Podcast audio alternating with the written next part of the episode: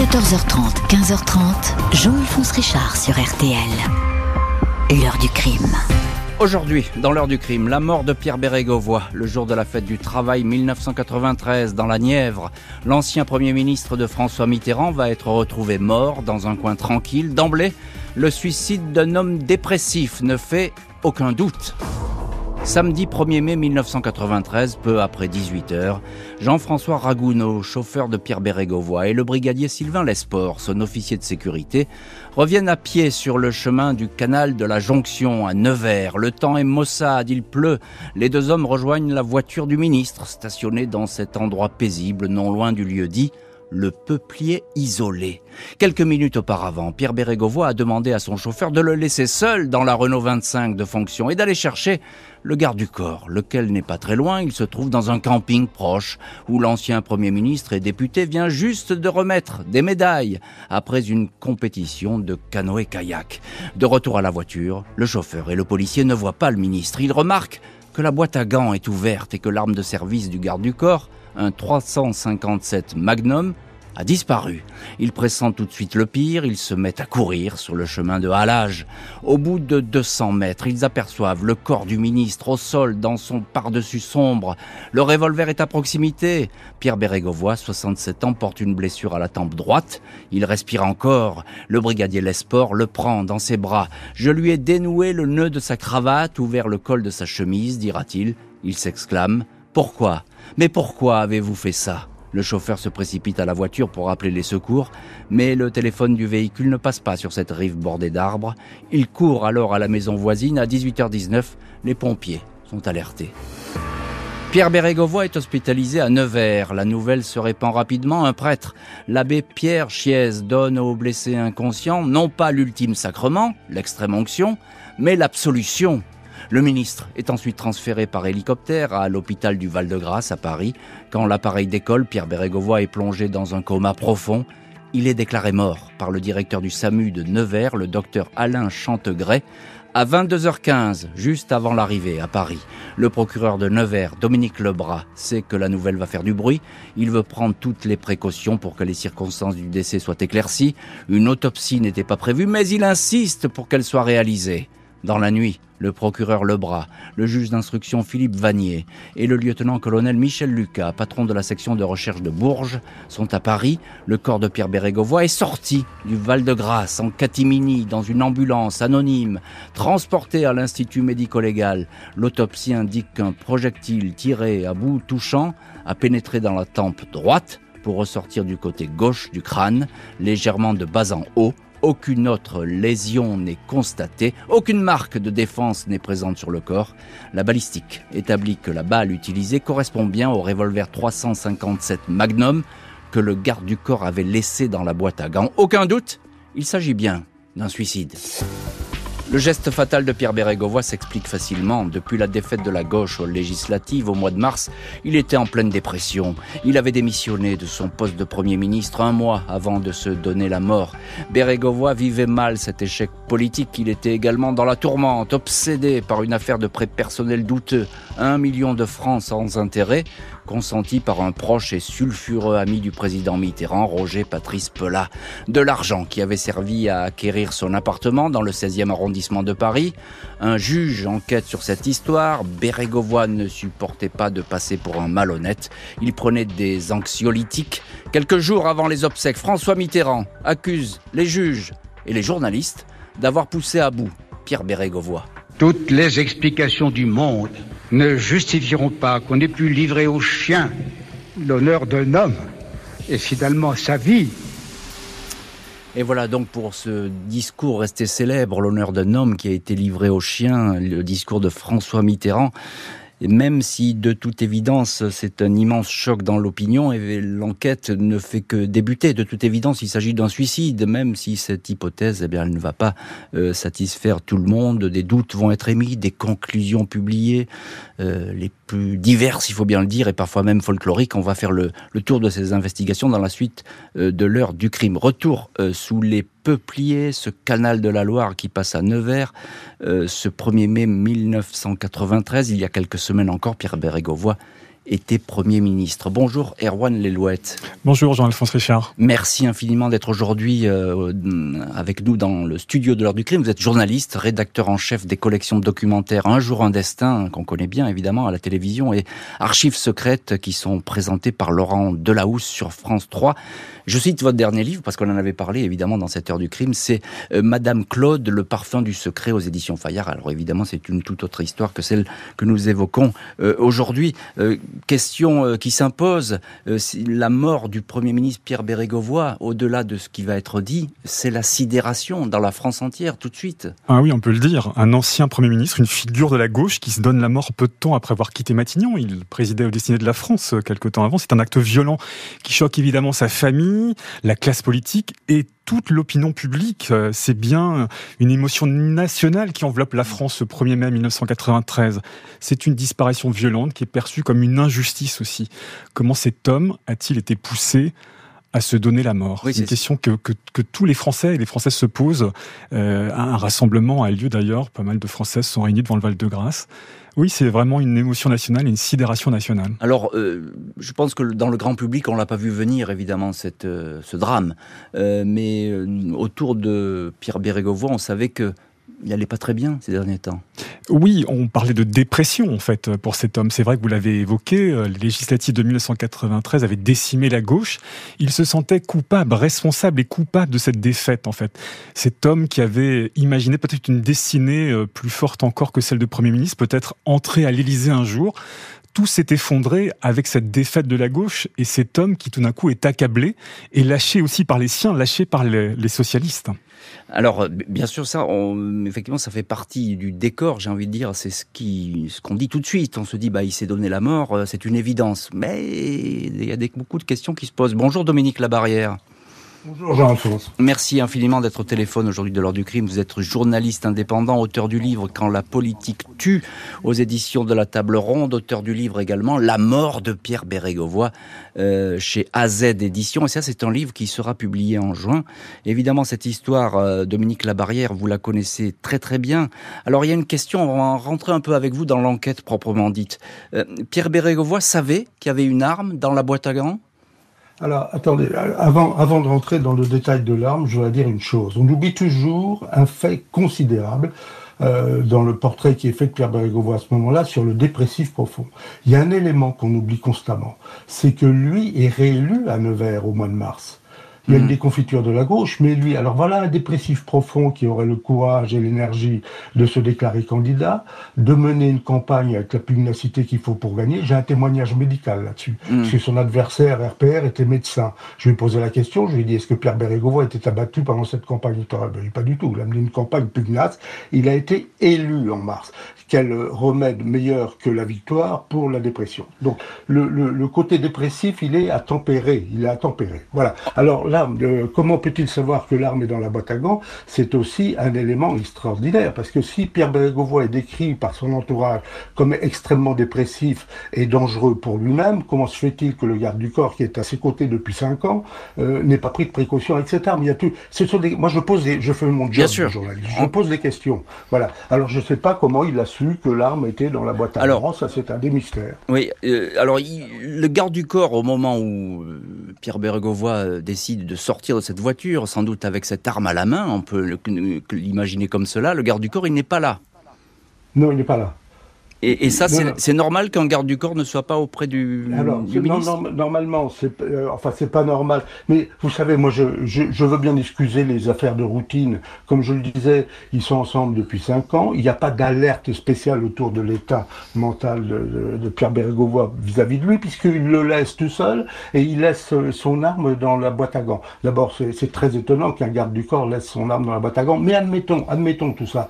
Mais il n'est pas là. Il est, le garde du corps est resté à la compétition de canoë kayak pour attendre le suppléant de Pierre Bérégovoy qui doit l'y rejoindre. Mm. Et après, ils doivent rejoindre Pierre Bérégovoy. Hmm. Voilà le, timing à peu près. Donc, mais moi, ça me choque pas énormément que le garde du corps soit pas là. Vous savez, ils ont ils ont l'habitude, ils ont déjeuné ensemble oui, puis, chez la sœur de Pierre Bérégovoy. Enfin, et, voilà, et, puis entre nous, on est entre nous, on est à Nevers, on est au bord de ce canal. Il y a des compétitions sportives qui sont euh, tout à fait euh, sympathiques. Donc vraiment, il n'y a pas de menace particulière sur euh, Pierre Bérégovoy. Puis là, il n'a pas été menacé. Il n'y a, a, rien qui, qui pèse contre lui. bonjour, maître Patrick Maisonneuve. Mm, bonjour Monsieur Richard. Merci infiniment d'être également au téléphone de l'heure du crime. Euh, alors je pense que vous allez modérer un petit peu ce, que nous disait Dominique Labarrière sur cet état de psychologique qui serait pas si euh, négatif que cela pour, pour Pierre Bérégovoy. Alors vous avez été l'avocat, hein, je le précise, de, Pierre Bérégovoy et vous l'avez vu euh, vraiment peu de temps avant qu'il qu'il meure. Dans quel état d'esprit est Pierre Bérégovoy la dernière fois que vous le voyez? Écoutez, Pierre Bérégovoy était très marqué euh, par euh, ce qui lui était arrivé depuis début février 1993. Quelqu'un qui était profondément atteint, profondément bouleversé. Et c'était très compliqué pour lui. Il avait l'impression que tout le monde le regardait comme quelqu'un de coupable, archi-coupable.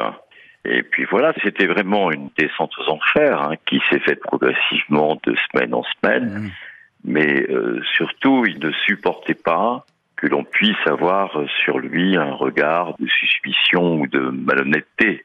D'autres questions vont émerger au point de laisser naître et prospérer les doutes. 14h30, 15h30, Jean-Alphonse Richard sur RTL. L'heure du crime. Au programme aujourd'hui de l'heure du crime, la mort de l'ancien Premier ministre Pierre Bérégovoy le 1er mai 1993 à Nevers. Pour les autorités, le suicide ne fait aucun doute, même si plusieurs questions se posent. Les gendarmes mènent tout en œuvre pour éclaircir les circonstances de la tragédie. La chronologie des faits est établie. Ce 1er mai, Pierre Bérégovoy a déjeuné avec son épouse Gilberte chez sa sœur à Pougue-les-Eaux, à 10 km de Nevers. Il est revenu en ville en voiture euh, sans son épouse, accompagné de son chauffeur et de son officier de sécurité. Il est repassé chez lui au 13-15 rue Saint-Martin. Il pleuvait. Il a pris son imperméable. Il a assisté à une course cycliste, puis a demandé à être conduit à la gare.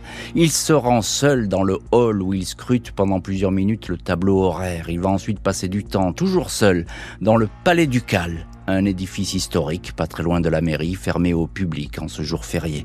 Personne ne sait ce qu'il a fait ici. Peu avant 18 heures, le chauffeur et le garde du corps sont venus le chercher, direction le camping municipal pour la compétition de canoë-kayak. Le brigadier de l'Esport reste sur place. Le ministre demande au chauffeur de le conduire au bord du canal. Quelques minutes plus tard, alors qu'il désirait être seul, il se donne la mort. Gilberte Bérégovoy savait que son mari était déprimé, mais elle a du mal à imaginer le suicide, pour la simple et bonne raison qu'il n'a pas laissé de lettres. Il aurait pu en poster une à la gare, en déposer une au palais ducal où il s'est isolé, mais aucun courrier ne parvient à la famille. Les enquêteurs ne vont pas découvrir de courrier ou de mots dans ses affaires, pas plus que dans son appartement ou à la mairie de Nevers. Les balisticiens font vite état d'une curiosité le revolver 357 Magnum utilisé par Pierre Bérégovoy n'a pas tiré une seule balle, mais deux. L'officier de sécurité certifie que deux projectiles manquent. Aucun témoin ne semble avoir entendu les déflagrations. Un jogger qui passait non loin de la scène au moment où les coups de feu ont été tirés assure qu'il n'a rien entendu. Les enquêteurs en sont réduits à formuler des hypothèses. Pour le procureur, il est possible que Pierre Bérégovoy, peu habitué au maniement des armes, a sans doute tiré une première balle en l'air pour s'assurer que le revolver fonctionnait. Il s'est ensuite suicidé. Les recherches pour retrouver les douilles ne donnent rien. Aucune des deux ne réapparaît dans ce coin couvert d'herbe. Les détecteurs de métaux ne repèrent rien. Les gendarmes se penchent aussi sur la téléphonie très peu de temps avant de mourir. Pierre Bérégovoy a passé deux coups de fil depuis l'appareil embarqué dans la Renault 25 de fonction. À chaque fois, comme c'est l'usage, le chauffeur est sorti du véhicule. Premier appel à Nevers à 17h48, durée 32 secondes.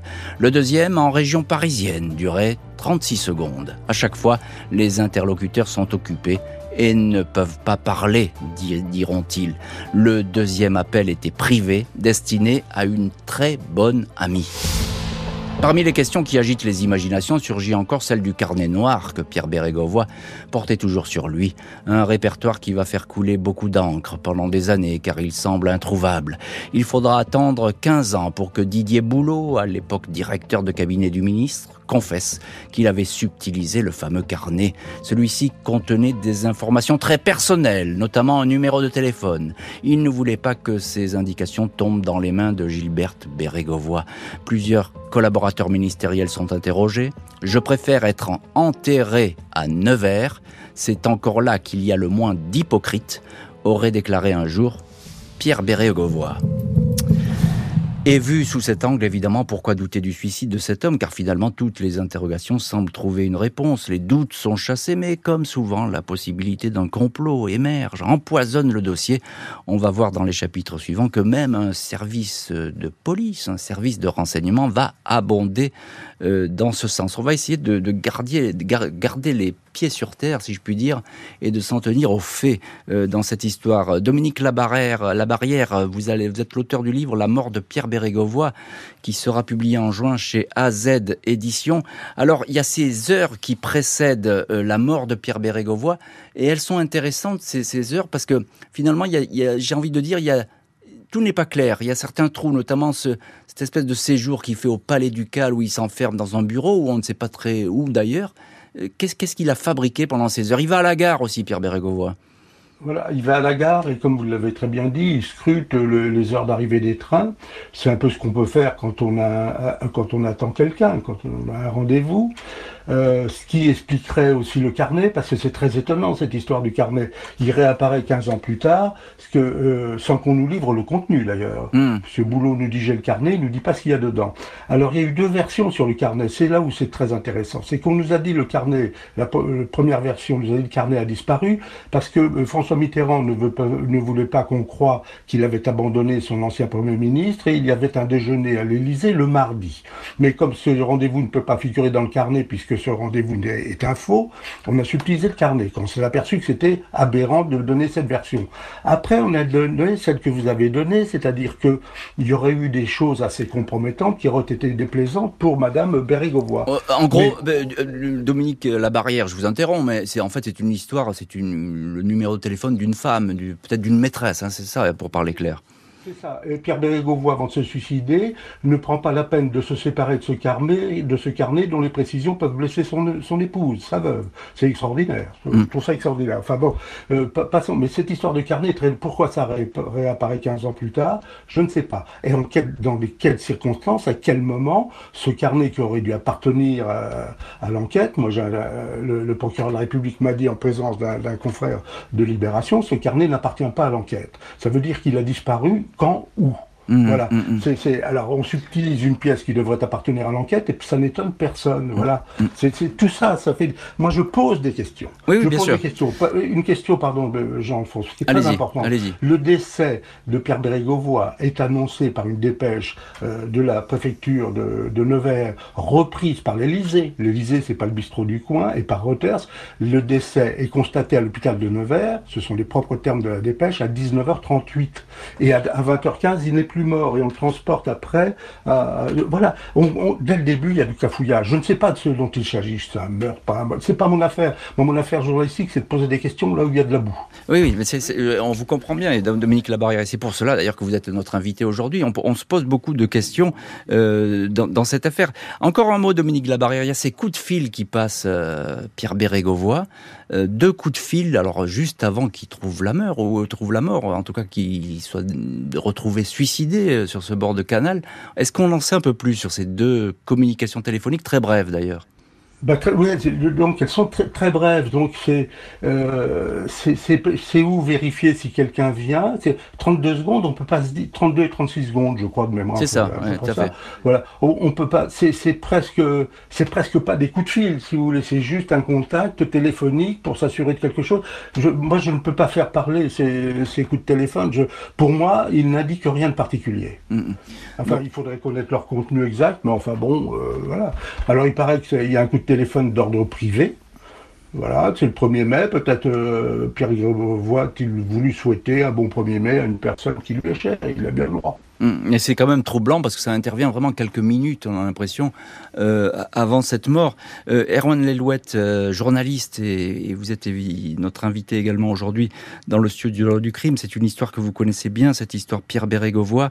Alors, on l'a dit, il est présenté comme dépressif, même s'il faut mettre peut-être un bémol à cet état, comme l'a très bien dit Dominique Labarrière il y a un instant. Mais il y a cette histoire, il y a, alors il y a une histoire qui, qui semble de toute façon le, le tenailler et le, vraiment le, torturer beaucoup, cette histoire de prêt qu'il a consenti auprès de euh, quelqu'un qui était forcément très... Un homme un peu sulfureux, un très proche de François, Mitterrand, de François, Mitterrand, qui est Roger Patrice Pelin.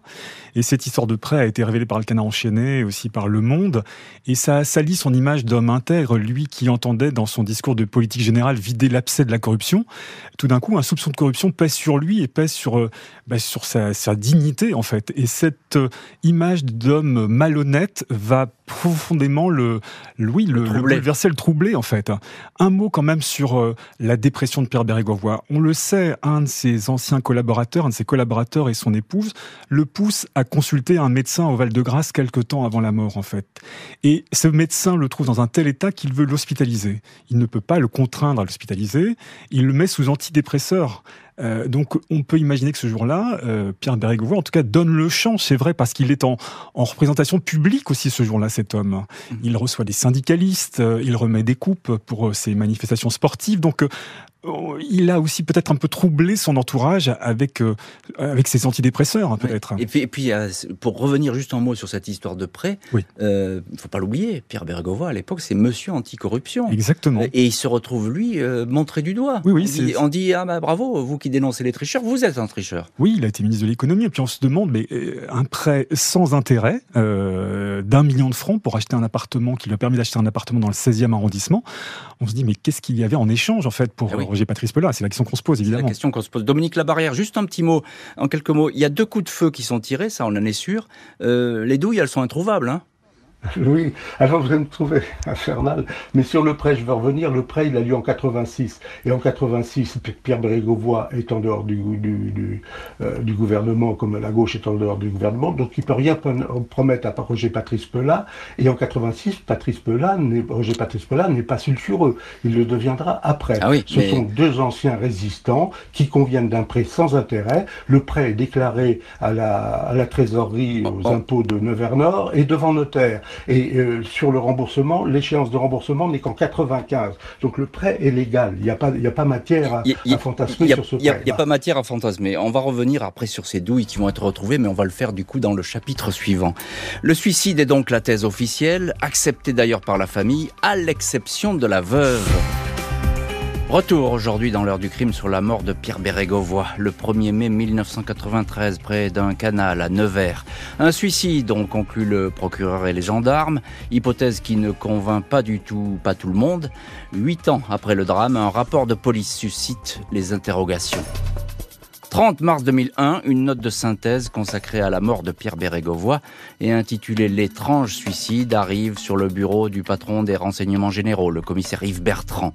Le document qui compte 27 pages, annoté par le chef des enquêtes Didier Rouche, est fruit du travail de l'ancien responsable des RG de la Nièvre, Hubert Marty Vrayance, contredit la thèse d'un suicide. Pour les auteurs, l'ancien Premier ministre a été tout bonnement assassiné.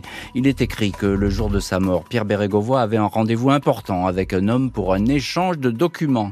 Le plus suspect dans la thèse du suicide, est-il noté dans le rapport, est certainement l'invraisemblance entre le calibre de l'arme qui a prétendument servi à tuer, un 357 Magnum, et les dégâts réellement constatés par tout le personnel médical sur la tête de la victime. Selon ces enquêteurs, le calibre de la balle tueuse serait différent de celle qui équipe l'arme de service de l'officier de sécurité.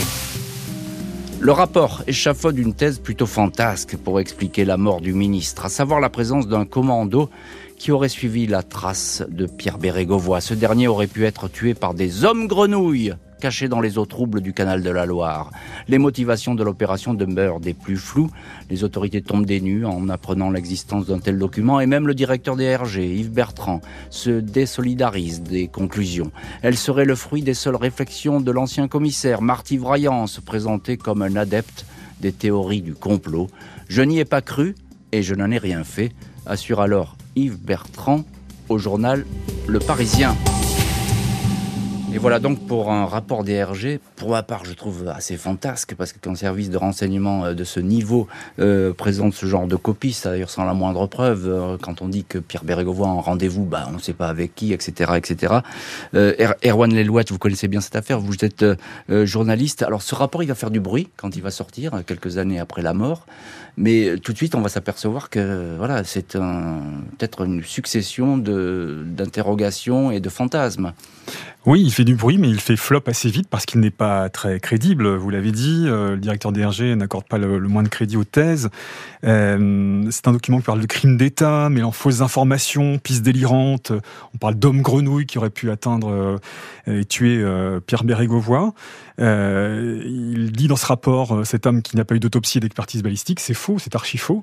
Donc c'est vrai que comment accorder du crédit à quelque chose qui n'est fondé sur rien en fait. Hein? Et d'ailleurs, on ne saura pas d'où sort vraiment ce rapport et qui l'a commandé. Ça, il y aura un point d'interrogation, un mystère euh, vraiment et qui reste encore, qui demeure un mystère aujourd'hui. Maître Patrick Maisonneuve, vous êtes également notre invité dans l'ordre du crime. Vous avez été l'avocat de Pierre Bérégovoy. Juste un mot. Selon vous, personne n'avait euh, de raison de, tuer Pierre Bérégovoy? Non, mais non, mais il n'y a pas de, il n'y a aucune raison objective. Et, euh, rien n'a été sérieusement mis en avant à l'époque. Alors après, on redéveloppe les thèses du complot, le canal, etc. tout ça mm. n'a pas de sens. Mm, mm. Voilà. Euh, Dominique Labarrière, euh, journaliste indépendant et puis auteur du livre La mort de Pierre Bérégovoy chez AZ Éditions, ça sera publié au mois de juin. Euh, évidemment, vous avez beaucoup enquêté sur cette affaire. Alors je voudrais qu'on revienne avec vous sur les fameuses douilles qui n'ont pas été retrouvées, parce qu'on en parlait il y a un instant, mais je voudrais que vous nous donniez votre avis là-dessus. Il y a deux, coups de, deux coups de feu ont été tirés, mais on ne trouve pas de douilles. Oui, alors euh, vous savez, quand on a un petit peu de, de l'habitude de ce genre d'enquête, euh, que par exemple que les douilles on ne les retrouve pas, ben pourquoi c'est très possible qu'on les retrouve pas. Moi je m'arrête pas à ces faits-là. Je voudrais dire que le rapport des RG c'est une bouffonnerie. Vous, hmm. l'avez tous dit très bien. C'est du délire. C'est vraiment du délire. Alors euh, on, on, peut se poser des questions, mais aller, aller dans ce délire-là, c'est complètement, c'est presque pathologique. Enfin voilà. Alors et puis que, que les blessures ne correspondent pas véritablement au calibre qui aurait été celle de l'arme, ça arrive tout le temps. Il y a des anomalies balistiques absolument incroyables qu'on trouve dans, certains dossiers. Alors même si ça n'arrive qu'une fois sur mille, on ne peut pas s'arrêter à ça pour justifier que c'est pas l'arme qui a tiré et tout ça. Non, moi ce qui, ce qui m'intéresse beaucoup plus, c'est pourquoi on a cafouillé dès le début. Mhm. Pourquoi on est allé d'erreur en erreur? Par exemple, l'autopsie euh, qui n'a pas lieu au Val-de-Grâce, mais à l'Institut médico-légal. Il y a là une médecin légiste qui est là d'astreinte et qui se trouve là. On lui dit, mais vous allez rester dans votre bureau. On fait venir une autre médecin légiste pour effectuer l'autopsie. Pourquoi ces choses-là? C'est ça qui m'intrigue. C'est-à-dire, et puis alors que, euh, bon, on, peut dire qu'il n'y a aucune raison d'exécuter de, Pierre Bergois, et je veux bien le croire, mais enfin, nous sommes à un mois du procès Péchinet où, ça va être quand même le grand déballage des conflits d'intérêts de toute cette période. Il y a eu trois cambriolages étonnants, dont un chez le notaire Le, Vert de, euh, de M. Bergovoy quelques, quelques jours avant. Alors on ne peut pas lier comme ça arbitrairement mm. les choses, mais on peut se poser des questions sur ces concomitances. Quoi. Mm. Sept ans après le rapport des RG, deux mystérieuses lettres vont réapparaître. 14h30, 15h30, Jean-Alphonse Richard sur RTL. L'heure du crime. Heure du crime consacrée aujourd'hui à la mort de l'ancien Premier ministre Pierre Bérégovoy le 1er mai 1993 à Nevers. Sans aucun doute un suicide, selon l'enquête judiciaire. Les pistes criminelles n'ont cessé toutefois d'émerger. Deux lettres inédites vont alors être évoquées. 2008, le journaliste Jacques Folloroux révèle dans son livre Bérégovoy le dernier secret l'existence de deux lettres posthumes rédigées par l'ex-premier ministre quelques semaines avant sa mort. Son gendre, l'avocat d'affaires Vincent Sol, marié à Lise Bérégovoy, révèle avoir reçu alors la visite de son beau-père. Il m'a remis deux lettres. La première m'était adressée, je l'ai ouverte. Il me demandait de m'occuper de sa famille après sa mort. La seconde était au nom de François Mitterrand, raconte Vincent Sol. L'avocat ajoute qu'il n'a pas ouvert la deuxième lettre destinée au président de la République. Je suppose qu'il devait lui annoncer la même chose qu'à moi, à savoir sa volonté de disparaître. Poursuit Vincent Sol. Il explique avoir clairement dit à son beau-père qu'il ne pouvait pas envoyer une telle lettre au chef de l'État. Il l'a donc détruite avec l'accord de Pierre Bérégovoy. Quand il me l'a remise, j'étais furieux, indique Maître Sol. Je l'ai déchirée et jetée devant lui. Ce témoignage tardif ne peut que confirmer l'état de détresse dans lequel se trouvait alors Pierre Bérégovoy, un désespoir confirmé par tous ceux qui le côtoyaient. L'un de ses anciens directeurs de cabinet, Marc-Antoine Hautement, confie ainsi à Paris Match, j'ai observé que la mise en cause de son intégrité a déclenché chez lui une rupture dès que son honnêteté et sa droiture ont été attaquées. Il a alors connu une souffrance indescriptible. Le président Mitterrand aurait un jour rapporté cette confidence faite par l'un de ses ministres, Michel Charras. S'il trouve une arme, il se tuera. Et on retrouve dans cette heure du crime Dominique Labarrière, qui est l'un de nos invités, qui connaît parfaitement euh, l'histoire de Pierre Bérégovoy, qui d'ailleurs s'apprête à, publier un livre là-dessus, La mort de Pierre Bérégovoy, chez AZ Éditions. Euh, Dominique Labarrière, euh, ces lettres qui refont surface des années après, bah, elles sont une preuve, quoi. Voilà, il, allait très mal et finalement c'était. Voilà, vous, vous l'avez dit vous-même dans le texte. Ces lettres ont été écrites quelques semaines avant la mort, c'est-à-dire elles ont été écrites en février et en février on comprend que Bérégovoy mal. Parce que sur les articles de presse, pas de campagne de presse, il y a deux, deux trois articles qui paraissent euh, dans le Monde et puis deux dans le Canard enchaîné, voilà. Donc là, il va très mal. Je suis d'accord avec ça. Mais mm. encore une fois, il y a eu le mois de mars et l'embellie du mois de mars, la réélection de Pierre Bérégovoy. Il n'est plus dans les mêmes, euh, mêmes état d'esprit à ce moment-là. Et alors, c'est, euh, moi, ces lettres, pour moi, c'est la preuve du contraire de ce qu'on veut leur faire dire. C'est-à-dire qu'au moment où il ne passe pas à l'acte, il écrit deux lettres. Hein, une à mhm. François Mitterrand et une donc à son, à son beau-frère. Et au moment où il passerait à l'acte, le 1er mai, de lettres à personne. Ah oui. À personne. C'est-à-dire que cet homme qui assume tout, et dont on nous dit que c'est parce qu'il assume l'échec de la gauche, la, la, débâcle de la gauche aux élections qui finit par se suicider, n'assumerait pas le dernier acte le plus important de sa vie? Moi, je ne comprends pas. Et oui, et, oui, vous ne comprenez pas, Dominique Labarrière, d'ailleurs nous, nous tous également, on ne comprend pas. Euh, il y a une femme qui ne comprend pas aussi, hein, c'est Gilberte Bérégovoy, Erwan Lelouette, euh, journaliste, vous, vous connaissez bien cette histoire. Gilberte Bérégovoy l'a toujours dit, mais ça, c'est pas possible. Bah, c'est vrai que ce qui s'est passé, c'est incompréhensible. Ça ne lui ressemble pas. Oui, c'est vrai que Gilberte Bérégovoy a retourné tous les livres de la bibliothèque euh, à leur domicile parce qu'elle a cherché jusqu'à sa mort une explication à ce geste désespéré en fait. Et elle a eu des doutes. Et elle le dit quatre ans après la mort de Pierre Bérégovoy. Est-ce que c'est les chagrins qui m'égarent Mais c'est une femme, à la différence de ses filles, de ses gendres, qui n'a euh, pas complètement cru à la thèse du suicide, en tout cas qui aurait aimé avoir une explication à ce geste, au geste désespéré de son mari. Et, elle va se poser des questions, et d'ailleurs, euh, on va pas, parce que la famille va être un peu divisée. Hein, euh, c'est ça, il faut le dire quand même, parce que euh, d'un côté, presque deux clans, oui. Voilà, c'est ça. Bah, Gilbert en tout cas, qui, a des doutes, et la fille, les filles de, de Pierre Bérégovoy, Lise et Catherine et les gendres, qui eux ne croient pas et qui pensent que cette euh, thèse de l'assassinat est une thèse absurde. Euh, voilà. Et ils diront même d'ailleurs, il ne faut pas voler la mort d'un homme. Catherine, euh, sa fille, dira, il ne faut pas voler la mort de, de mon père en fait. c'est un acte noble. Oui, et puis, et puis on comprend aussi que la famille a peut-être envie que tout ça cesse. Oui, je pense que peut-être... Ils sont dans la douleur, c'est compliqué aussi. Hein. Oui, de ne pas voir étaler une expertise balistique, un rapport d'autopsie. voilà, le chagrin est, si fort. Patrick Maisonneuve, un petit mot là-dessus sur, vous l'avez dit, c'est un homme euh, dépressif, euh, euh, Pierre Bérégovoy, en tout cas c'est ce que vous avez ressenti lorsque vous l'avez vu, les, au peu, de, jours je crois avant qu'il meure.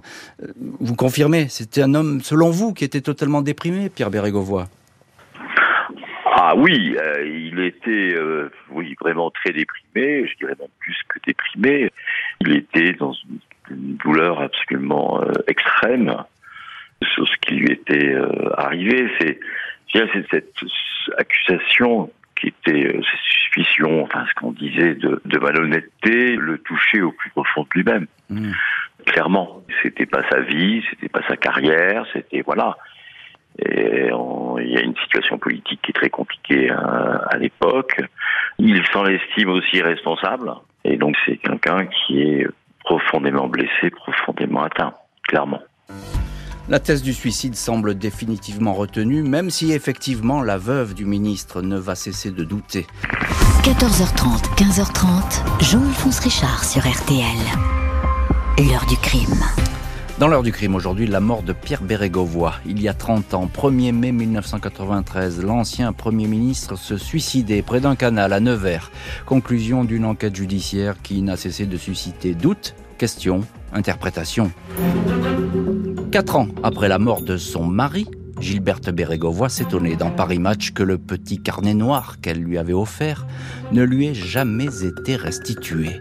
Si vraiment Pierre s'est suicidé, qu'on m'en apporte la preuve, indiquait-elle en ajoutant, pour moi, comme pour les enfants, le plus dur n'est pas d'accepter que Pierre soit parti, mais qu'il soit parti sans laisser d'explication. Jusqu'à son décès en 2001, Gilberte Bérégovoy aura recherché en vain dans les affaires de son mari un mot, une lettre, un indice qui aurait pu l'aider à comprendre cette disparition.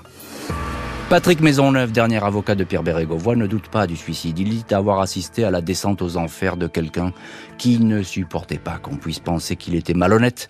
Quand je marchais dans la rue, il me disait Voyez comme les gens me regardent, confiera l'avocat à l'Obs. Et Patrick Maisonneuve, justement, vous êtes l'un de nos invités aujourd'hui dans l'heure du crime, un des derniers à avoir vu euh, Pierre Bérégovoy vivant, dernier, un des derniers témoins. Vous avez été l'avocat de Pierre Bérégovoy. Euh, en 2015, euh, vous avez révélé dans, un livre où vous parlez, vous évoquez Pierre Bérégovoy, qui vous avait confié, là je vous cite entre guillemets, il vous avait confié vouloir partir loin, c'est ça? Je maintiens ce mot et vous savez si je l'ai dit parce que on, un avocat il est soumis au secret professionnel Mhm. et il continue à l'être post-mortem. Et là j'ai estimé que tout ce qui se développait à l'époque sur euh, le complot, euh, des gens qui auraient mis fin à ses jours, etc., trahissait totalement ce que j'ai vécu à travers la relation entre un, un avocat et celui qui l'assiste, et qu'il avait une, là une vraie trahison Mhm. de ce qu'il était, de ce qu'il avait décidé. Il a fait un choix, Mhm. et on ne va pas lui voler ce choix. Vous n'avez jamais cru, on comprend bien, mais vous n'avez jamais cru, vous, à la thèse de l'assassinat? Absolument pas. C'est totalement invraisemblable. Et, euh, et en tous les cas, euh, euh, Pierre Bérégovoy m'avait dit qu'il avait cette intention de partir loin, donc on peut comprendre. Mhm. Quand il vous dit ça, je comprends ce qu'il est en train de me dire. Euh, C'était son choix, c'était sa décision, et au-delà de sa mort, il faut respecter cette décision, même si c'était une souffrance pour tout son entourage. Alors, euh, effectivement, toute la clarté n'a pas été faite euh, sur cette histoire. On pose encore beaucoup de questions, et ça 30 ans après. Dominique Labarrière, euh, vous allez bientôt publier chez AZ Éditions La mort de Pierre Bérégovoy. Et évidemment, vous avez beaucoup, beaucoup enquêté sur cette affaire. Euh, on a l'impression, qu'est-ce qu'il faudrait faire pour que la clarté soit totale? Par exemple, le rapport autopsie n'a jamais été publié. Est-ce qu'il faut le publier? Oui, oui, il n'a jamais été publié. Mais... Et puis, alors, il y a, y a- alors, ce que dit Maître Maisonneuve, je le reçois. On, on ne peut que l'entendre et être ému en entendant Mm. ça. Mais c'est toujours la même question. Quand, quand cette conversation a-t-elle eu lieu Dans la bourrasque de février, début mars, ou après la réélection Mm. de Pierre Bérégovoy Parce que les derniers témoins, les derniers témoins, euh, Jean-Alphonse, ils sont le vendredi matin à Nevers, le vend- la veille même de la mort. Que, que fait ce vendredi matin-là Pierre Bérégovoy Il assiste à une réunion très longue à l'hôpital de Nevers où il s'agit de, de, de, de débattre et d'organiser la construction du nouvel hôpital qui d'ailleurs porte son nom. Et voilà, et il a toute la matinée en milieu médical avec des médecins, avec des gens, aucun d'entre eux Mhm. n'a décelé la moindre détresse profonde. Mhm. Alors ce sont les derniers témoins quand même ceux-là. Et ils, ils n'ont jamais décelé chez lui un manque de concentration comme les, les, les hyperdépressifs en ont beaucoup, ou, ou une lassitude, enfin voilà. Mhm. Donc moi je me reporte à ce que ces gens-là me disent. Voilà. Et puis, si vous voulez, c'est, c'est, euh, il a pu avoir un moment, ce- ça correspondrait avec les deux lettres d'ailleurs, un moment où envisager euh, de, mettre, une issue fatale à cette histoire sordide qui le blessait évidemment.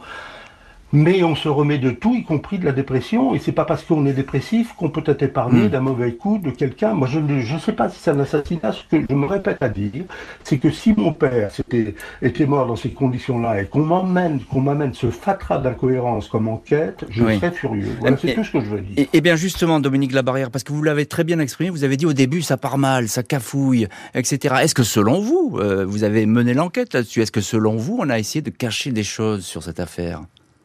Ben, C'est-à-dire que vous, êtes, euh, nous sommes, vous et moi, si vous voulez, comme notre confrère journaliste autour de vous, on a l'habitude de ces choses-là. Quand une enquête démarre mal. Ça part dans tous les sens après. On essaie de rattraper. Plus on essaie de rattraper, plus on s'accroche aux branches et plus ça foire, si vous voulez. Mm. Au lieu de dire calmement, on a annoncé à tort à 19h38 la mort de Pierre Bérégovoy, mais il n'était pas mort.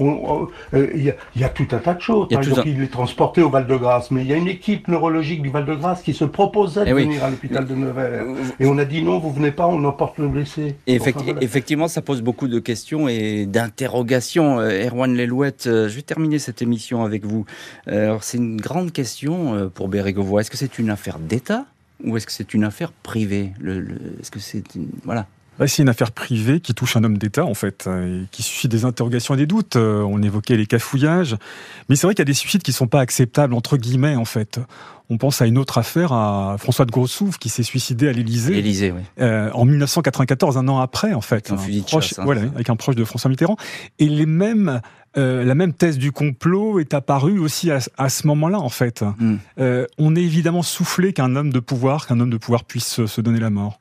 Et, on a du mal à, l'imaginer et, à le croire. Et, là, qu'est-ce qu'on peut parler? Dominique Labarrière, il parle de cafouillage. Il dit que c'est une enquête qui a mal démarré. C'est vrai qu'on peut être que d'accord avec ça. Oui, ça c'est troublant. Euh, il y a sûrement des choses troublantes, mais est-ce que euh, la raison de l'enquête n'est pas celle-là qu'un homme d'État, euh, Pierre Bergvois, s'est saisi de l'arme de service de son officier de sécurité, l'a porté à la tempe et s'est tiré une balle?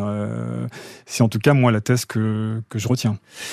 Mais on va rester sur euh, cette thèse que vous retenez, parce qu'effectivement, on n'a pas la réponse aujourd'hui à toutes les questions. Merci beaucoup, Erwan Lelouette, Dominique Labarrière et Maître Patrick Maisonneuve d'avoir été aujourd'hui les invités de l'heure du crime. Merci à l'équipe de l'émission, Justine Vignot, Marie Bossard à la préparation, Dani Matouk à la réalisation. L'heure du crime, présenté par Jean-Alphonse Richard sur RTL.